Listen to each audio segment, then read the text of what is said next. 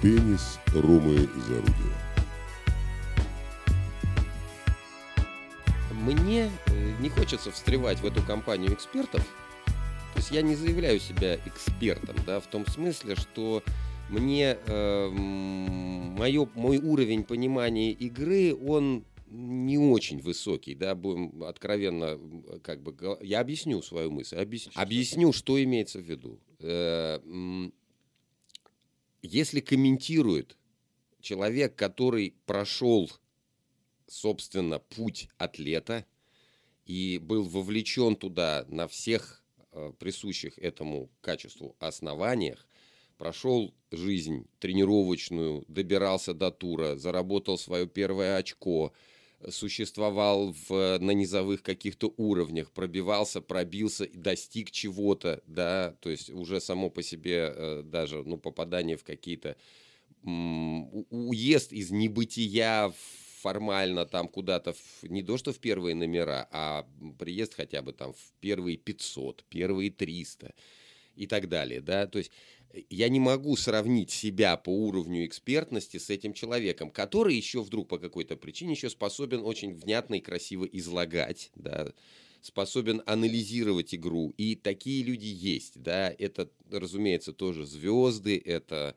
ну вот, например, из молодых сейчас, да, из имен, которые появились прямо перед нами, прямо сейчас, это, например, Крис Юбенкс, такой э, американский атлет, молодой парень, на жираф похож. Его дразнит его подружка Коко Гоф такая, тоже спортсменка, не просто многообещающая, а о ней говорят, что это человек, который двинет спорт вперед, да, то есть новатор.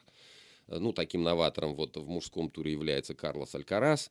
Это э, люди, обладающие настолько большим потенциалом, что способны двигать целый как бы отрасль вперед э, в силу вот своих возможностей.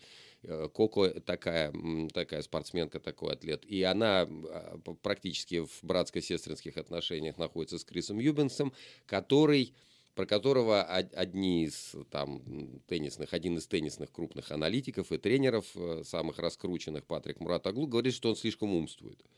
Что вот в тот момент, когда он прекращает это делать на корте, да, прекращает бесконечный анализ того, что происходит, он в этот момент начинает играть, быть в потоке и начинает играть более интуитивно, и за счет этого вот он начал выигрывать. Вот за счет этого мы стали. А, он стал более интуитивным, стал больше доверять себе. То есть думать не надо, да? В какой-то момент надо это отключать, да, по мнению многих. Да, то есть э, в какой-то момент надо двигаться вместе с потоком.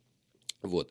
Но Крис, вот благодаря, э, то есть одна сторона, что может быть это где-то мешает ему на корте, вот этот э, высокоаналитичный склад ума, он за счет этого, например, он э, прекрасно э, выглядит в кресле комментатора. Да? То есть он его, конечно, этот талант его тоже замечен, и э, крупная такая сетка, крупнейшая, пожалуй, в мире спортивная сеть телевещания ESPN американская, она заметила его, да, и он частый гость студии, и он много и красиво очень, и очень интересно рассказывает об игре, а, составля... ну, составные части ее, то есть видны становятся те, которые не видны. И это все чаще всего о моменте, о том, что происходит прямо сейчас на корте, какой счет, какие перспективы и, и так далее в рейтинговом отношении и и другие какие-то аспекты э, бытования э, значит, спортивного.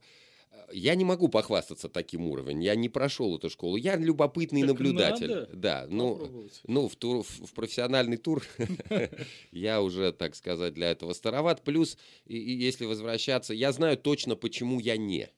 Да, потому что возвращаясь назад в те годы, когда я был competitive, то, что называется, да, в, в спорте, то, что, когда я был способен соревноваться и, э, и по возрасту, и по физике, и по ментальной части – вот по ментальной части я как раз не был способен соревноваться. Я плохо переношу одиночество.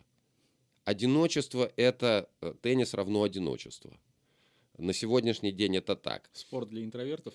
Э, спорт... Э, нет, я не могу сказать, что это спорт для интровертов, но это спорт для людей, которые способны преодолевать одиночество, быть в нем, э, черпать из него, как из источника – из взаимодействия с собой в первую очередь. Одиночество, э, я уже говорил об этом, да, и готов это рассказывать, это э, один из самых одиноких спортов, видов спорта в мире. Ну вот бокс, и то в меньшей степени, потому что э, во время матча тренер поддерживает спортсмена, дает ему советы в тот момент, когда э, спортсмен находится в углу ринга, ему активно поступают советы тактические, стратегические. Этого теннис лишен. Там разрешен коучинг сейчас, да, но это ограничено, определено очень правилами. То есть, например, э, спортсмен может получать во время матча советы от тренера э, в, в ситуации, когда он находится на одной стороне с тренером, на, на той же стороне, где и тренер сидит, площадки, они же меняются в процессе, да, сторону площадки меняют. Э, и это не может быть пространным диалогом, обсуждением, это может быть в виде короткого какого-то совета, там, двух-трех реплик, не больше. То есть вступать в какой-то пространный диалог нельзя, на это нет времени, есть ограничения по времени, сколько между подачами, сколько человек отдыхает, сидит, сколько он там, там все очень-очень строго регламентировано. Эм, это тоже, кстати сказать, является одним из стрессорных факторов, да, когда тебя давит время постоянно. Вот. Там, э, опять-таки, как и все, двояко. С одной стороны, время тебя давит внутри матча, с другой стороны, количество времени, которое может быть потрачено на матч, как бы не ограничено ничем. Да? Где логика? Да, ну мир, наш мир двойственен, он так устроен, мы зажаты между нулем и единицей, здесь ничего нельзя сделать. Вот. А, опять-таки, когда да, они не знают иногда, на- когда матч начнется. Да, чаще всего. Почему так? А потому что неизвестно, когда предыдущий закончится. Да, это одна из теннисных проблем. Это активно тоже сейчас обсуждается. Люди, эм, э, плюс они много играют на открытых площадках, э, и, соответственно, погода может оказывать влияние значительное на эту историю. Эм, Зачастую иногда эм, они играют, по сути, внутри одного турнира, они играют два разных турнира. Если утром, допустим, где-нибудь на побережье Португалии они играют, если утром это одна влажность, одна температура, эм, один ветер какой-то, да, то вечером это совсем другая температура, другая влажность, другой ветер.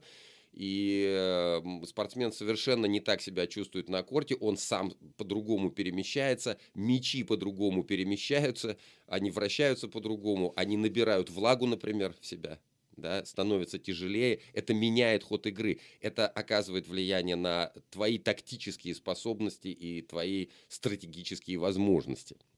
Вот.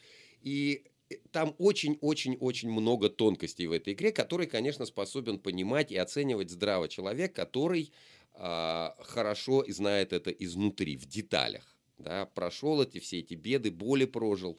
Вот. И я любопытствующий в этом смысле. Да, у меня есть некое тренерское, ой, тренерское теннисное прошлое. Э, Тренерского нет. Тренер это вообще отдельная история. О тренерах можно говорить, там есть свои звезды, о них и, и можно, и нужно говорить. Ну, я ответвился. Короче говоря, э, э, э, комментирование актуальных событий требует большей вовлеченности с моей точки зрения, как потенциального комментатора, скажем. Да, мне надо сильнее туда вдаваться, быть еще более вовлеченным. Поэтому я предпочитаю пока на сегодняшний день говорить о явлениях в спорте. То есть как-то покрупнее. То есть мой зум ну, не позволяет мне до конца как бы рассмотреть я стараюсь, да, но деталей все больше и больше становится, как всегда, да, то есть чем глубже ты лезешь, тем больше там деталей, все это очень интересно. И потом формат как бы самого подкаста, он больше все-таки развлекательный и менее специфический. Вот. Поэтому я э, э, ну, стараюсь не комментировать. Потом это всегда такая штука, да, ты такой накомментировал что-то, напрогнозировал, а все не так. Да, ну вот вообще не так совсем. Вот, потому что, э, опять-таки, теннис это эм, спорт, эм, в котором за секунды все меняется абсолютно, upside down. То есть все наоборот может стать. да, Бывает абсолютно все. Абсолютно все. То есть пока последний розыгрыш матча не произошел, может быть все, что угодно может произойти. Теннис Ромы Зарубия.